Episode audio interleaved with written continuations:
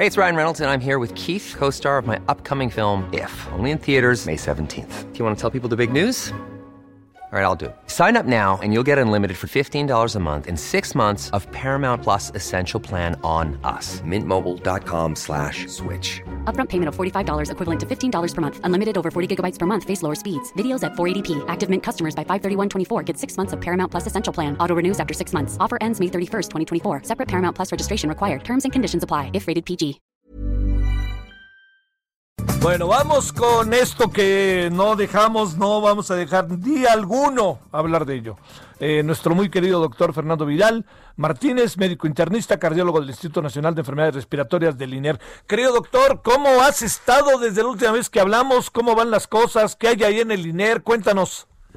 Prácticamente un año, Javier, que no, no nos hablamos, bueno, del año pasado, que no nos hablamos, pero sí.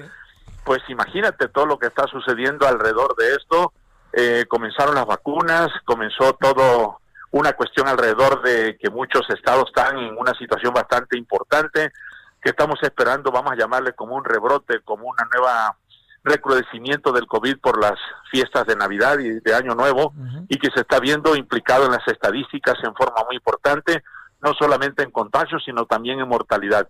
Si hacemos una revisión de hace unos 15, 20 días, la, las muertes estaban en 121 mil y ahora están en ciento, casi 136 mil y por lo que sucedió ayer, un, más de 1.300 muertos, esto es verdaderamente algo que debe de alertar no solo a la población, sino a la comunidad médica y a la Secretaría de Salud para tratar de tomar yo creo que ya medidas más drásticas porque verdaderamente estamos en una situación importante. Prácticamente te digo que el hospital está cerrado, para, para cualquier situación. Eh, no hay camas y más del 93% en la Ciudad de México ocupadas totalmente. Prácticamente un México, vamos a llamarlo, en llamas. Híjole, híjole. A ver, déjame plantearte algo, este doctor. Eh, viene el, el, tema de los que está muy muy fuerte, ¿no? El tema de del eh, semáforo de los restauranteros en la Ciudad de México, porque creo que doctor están llegando al límite. A ver.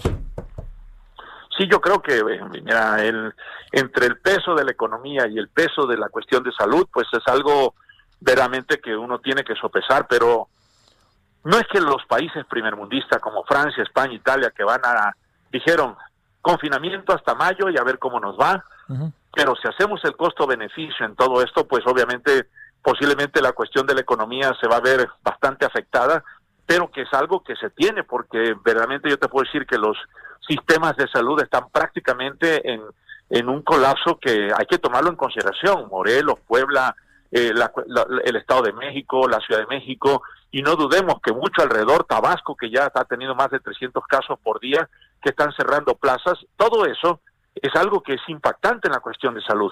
Y si vemos eso de los restauranteros, pues es algo que sí impacta mucho y que obviamente pues es una cuestión bastante difícil porque el empleo se está perdiendo, porque hay muchas cosas, pero ¿Qué podría pasar en un momento, Javier, si las cosas cambian y el, los sistemas del sistema de salud colapsa en una cuestión económica? Pues sería bastante desastroso que muchos de nosotros estuviéramos buscando, como está sucediendo ahorita, eh, en un peregrinar de hospitales para colocar pacientes en la Ciudad de México. Imagínate lo que pueda suceder a nivel nacional. Prácticamente ya nos vamos a acercar a, al año de pandemia y a, a cuando se determinó esto y pues estamos aguantando verdaderamente no solamente la comunidad médica, sino la economía nacional está aguantando bastante fuerte, indistintamente que alrededor esté complicado todo esto, Javier, pero es algún tema que verdaderamente debe tratarse con mucha pinza.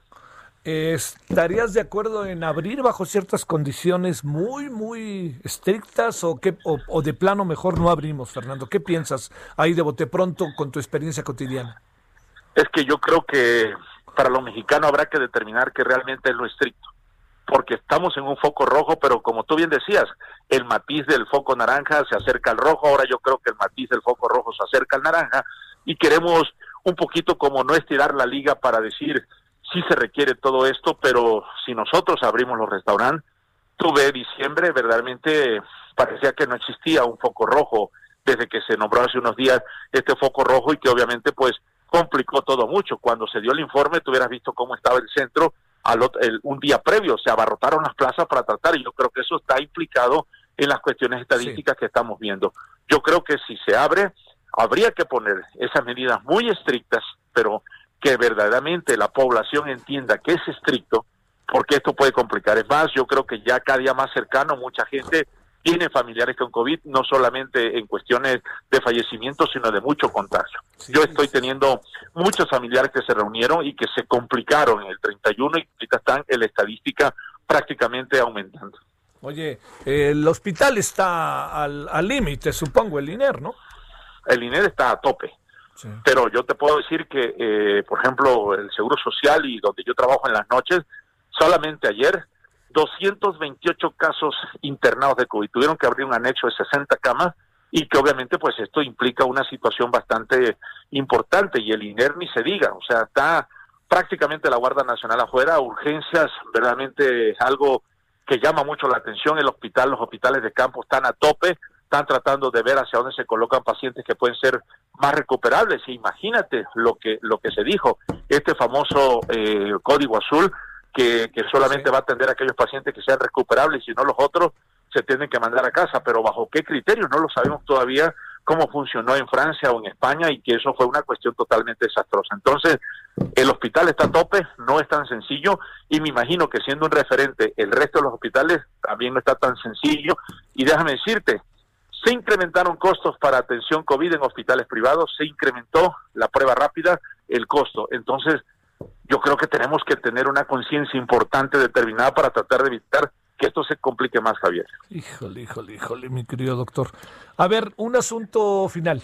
El tema de las vacunas, eh, ¿deberíamos de vacunar a las zonas más apartadas o deberíamos de concentrarnos en las grandes ciudades, no en, no en menosprecio, en menoscabo de, de personas que viven en zonas apartadas, pero donde estamos teniendo el principal problema son las zonas con alta densidad de población? Yo creo que, bueno, ese es algo que tú estás poniendo una, una clave muy importante a determinar. No hay que hacer, no hay que discernir ni menospreciar a que todos nos podemos contagiar y que todos tenemos derecho a la vacuna. Pero yo creo que los focos de atención deben de ir dirigidos hacia aquellas zonas donde estadísticamente se está complicando todo.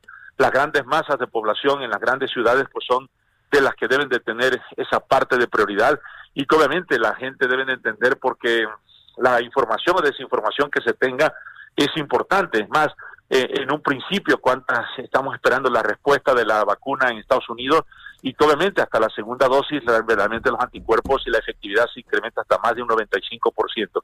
Pero sí también los efectos que puede presentar la población está en esa situación de decir, me vacuno, no me vacuno. Pero yo creo que sí, tiene que ser un punto muy importante donde la cuestión estadística enorme. Aquí tenemos mucha población en riesgo, la densidad es mayor, y estoy hablando de grandes ciudades, aquí se tiene que implementar el periodo de vacunación. Te quiero decir que ya a partir de hoy la Secretaría de Salud normal, INER, para que sea centro de vacunación COVID. Entonces, muchas cosas están sucediendo al respecto porque si no, no vamos a acabar de vacunar a toda la población en general.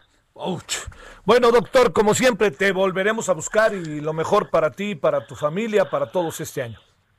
Igualmente, Javier, yo te agradezco el detalle, que comencemos realmente un año de mucha esperanza para la, para la población y no solamente mexicana, sino a nivel mundial, y que muchas de estas cuestiones que se están sustentando en el sentido estadístico y de abrir restaurantes y de ver focos y demás, la población debe seguir concientizada que si no nos cuidamos, las cosas se van a complicar y que obviamente haremos un peregrinar para tratar de colosar a pacientes COVID cada día más graves y hay que estar pendiente de las nuevas cepas que son más agresivas y que esto puede complicar a un sistema de salud que puede colapsar totalmente. Yo te agradezco el detalle y bueno. Ever catch yourself eating the same flavorless dinner three days in a row? Dreaming of something better? Well, HelloFresh is your guilt-free dream come true, baby. It's me, Kiki Palmer. Let's wake up those taste buds with hot, juicy pecan-crusted chicken or garlic butter shrimp scampi. Mm. Hello Fresh. Stop dreaming of all the delicious possibilities and dig in at HelloFresh.com. Let's get this dinner party started.